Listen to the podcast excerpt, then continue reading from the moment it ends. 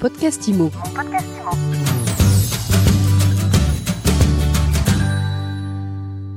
Bonjour et bienvenue dans ce nouvel épisode de mon podcast IMO. J'ai le plaisir de recevoir Yannick Borde. Bonjour. Bonjour.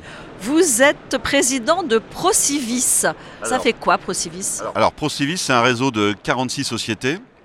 C'est des vieilles sociétés, puisque la première est née en 1908, hein, qui ont une histoire un petit peu euh, chahutée, mais une vraie histoire, euh, et qui aujourd'hui est à la fois promoteur immobilier, principalement sur l'accession sociale à la propriété, suivant les années 8e, 9e, 10e promoteur, deuxième constructeur de maisons individuelles, principalement sur une marque qui est Maison d'enfance et une seconde qui est IGC, troisième, quatrième réseau d'administrateurs de biens, avec euh, 800 000, 900 000 lots gérés, principalement sur une marque IMO de France. Nous, on a beaucoup de marques, c'est pour ça que c'est parfois difficile de nous identifier. Et puis, notre particularité, c'est d'être aussi acteur de- du monde HLM, puisqu'on est à la gouvernance d'un ensemble de SH, notamment pour 60 000 lots gérés. Donc, on est le seul acteur à être sur toute cette euh, chaîne. Du le- logement social. du logement social, le logement privé, la gestion, le service, la construction, et puis euh, le, le fait d'être en statut coopératif fait qu'aussi, euh, bien évidemment, nos activités doivent être, trouver leur rentabilité, leur performance économique, mais cette performance économique, nous, elle n'est pas captée par les actionnaires, elle sert à deux choses, le développement des activités du réseau, et puis des actions sociales dans le domaine du logement auprès des populations modestes accédant à la propriété. Alors c'est vrai qu'on connaît vos marques et on ne connaît pas forcément la- euh, le grand public, en tout cas la marque Chapeau, si on Et c'est dire. 3500 collaborateurs, et en 2022, c'était 1,6 milliard de chiffre d'affaires.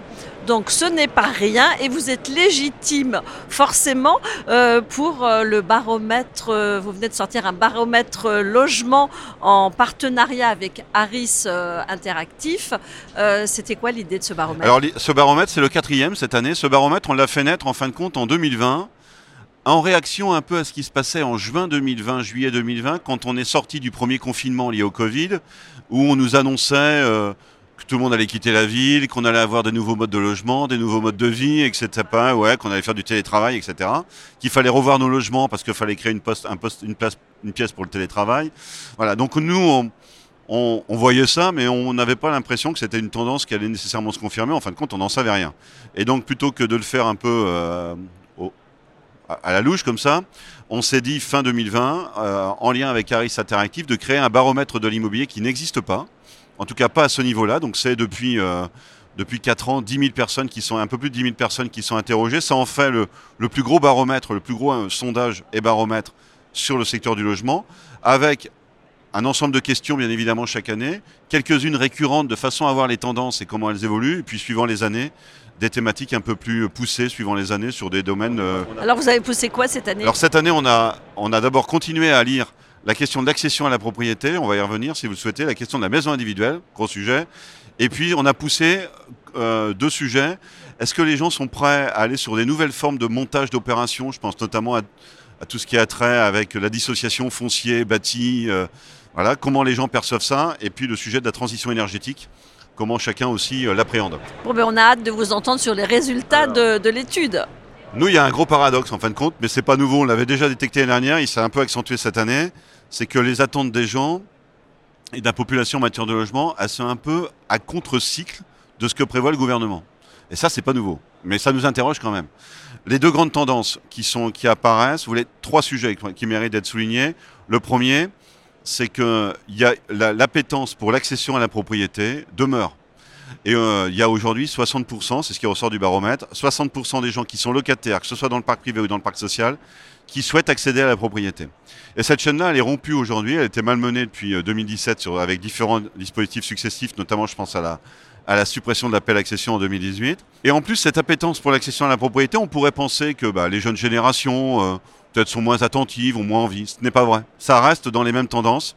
Euh, et en fin de compte, il y a plusieurs motivations à ça. Il y en a deux sur lesquelles on peut insister. La première, c'est de se dire, bah, quand on est accédant à la propriété, c'est qu'on a construit euh, sa vie familiale, c'est qu'on a, même si on sait qu'il peut y avoir des, accidents dans le parcours de vie, hein, mais en tout cas, c'est une sécurité.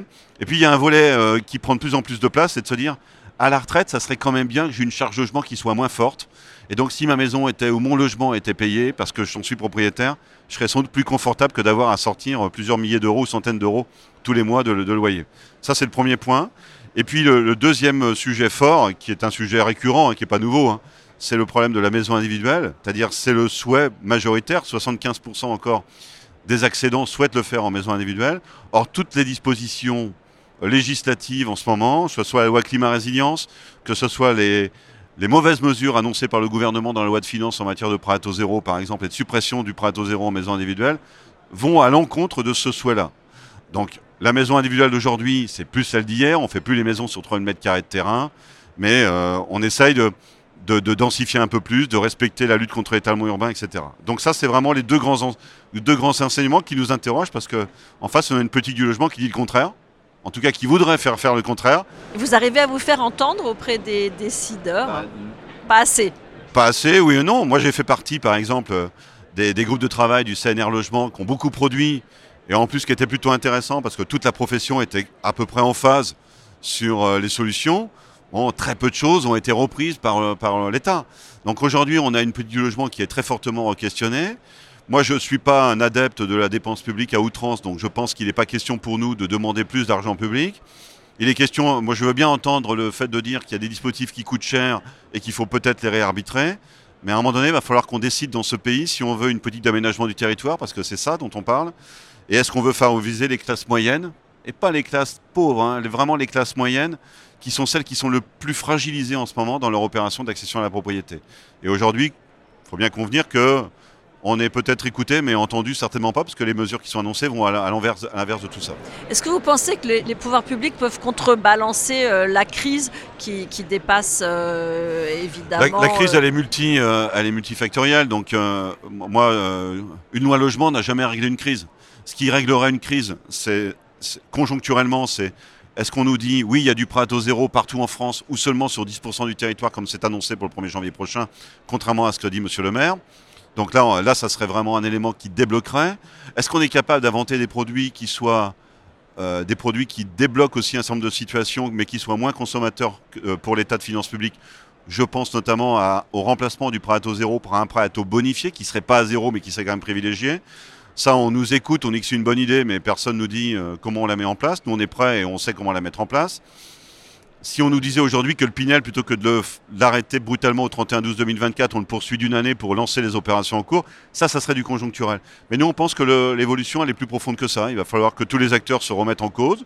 Je pense qu'il y a des filières à réinventer, il y a des modèles de construction à refaire. Et puis moi, je ne souhaite pas opposer non plus construction neuve et rénovation énergétique, qui est l'autre gros sujet du moment, parce que si, si on ne travaille pas le parc existant et si on a des logements du parc existant qui sortent, on sera aussi dans une crise immobilière encore plus forte. Est-ce que vous aviez poussé des questions sur la rénovation énergétique Oui, alors sur la rénovation énergétique, en fin de compte, ce qui est, les gens comprennent bien qu'il y a des choses à faire. On se rend compte aussi qu'on est tous assez ignorants de la vraie étiquette énergétique de son logement. Tant qu'on ne l'a pas eu à le faire récemment, on s'interroge, on pense que c'est plutôt ça, mais on n'en sait rien finalement. On pense que c'est plutôt mieux que ce que c'est. Ouais, en général, on pense que c'est plutôt mieux que ce que c'est en réalité. Et puis après, il y a la question du financement. Les gens ne sont pas nécessairement disposés. Alors, ils ont bien mesuré qu'aujourd'hui l'accompagnement de l'État est là. Autant je critique la politique sur la construction de logements neufs, autant sur l'accompagnement du parc existant. Il y a vraiment eu des avancées avec le renforcement de l'ANA, ma prime rénov, ma prime adapte demain. Il y a des choses, il y a des choses à corriger, mais globalement il y a eu des impulsions et des budgets. Mais euh, il reste quelque chose, c'est l'inquiétude des gens, c'est qu'il reste toujours quelque chose à ma charge. Et comment ce reste à charge, on le finance. Et aujourd'hui, il y a encore un déficit. Les gens comprennent bien que ça ne peut pas être de l'argent public, mais il y a une offre bancaire que nous on considère insuffisante qui est considérée insuffisante. Il y a la problématique des copropriétés où c'est un petit peu plus euh, un petit peu plus complexe pour un processus de décision. Il y a une envie d'y aller, il ne faut pas la sous-estimer, euh, il n'y a pas d'inquiétude là-dessus. Par contre, on voit bien qu'il y a un cheminement encore qui est un peu euh, encore à affiner et à travailler pour massifier. Merci beaucoup Yannick Borde. Je rappelle que vous êtes président de Procivis. Merci. Et je vous dis à très vite pour un nouvel épisode de mon podcast IMO à écouter tous les jours sur MySuite IMO et sur toutes les plateformes. Mon podcast IMO. Mon podcast IMO.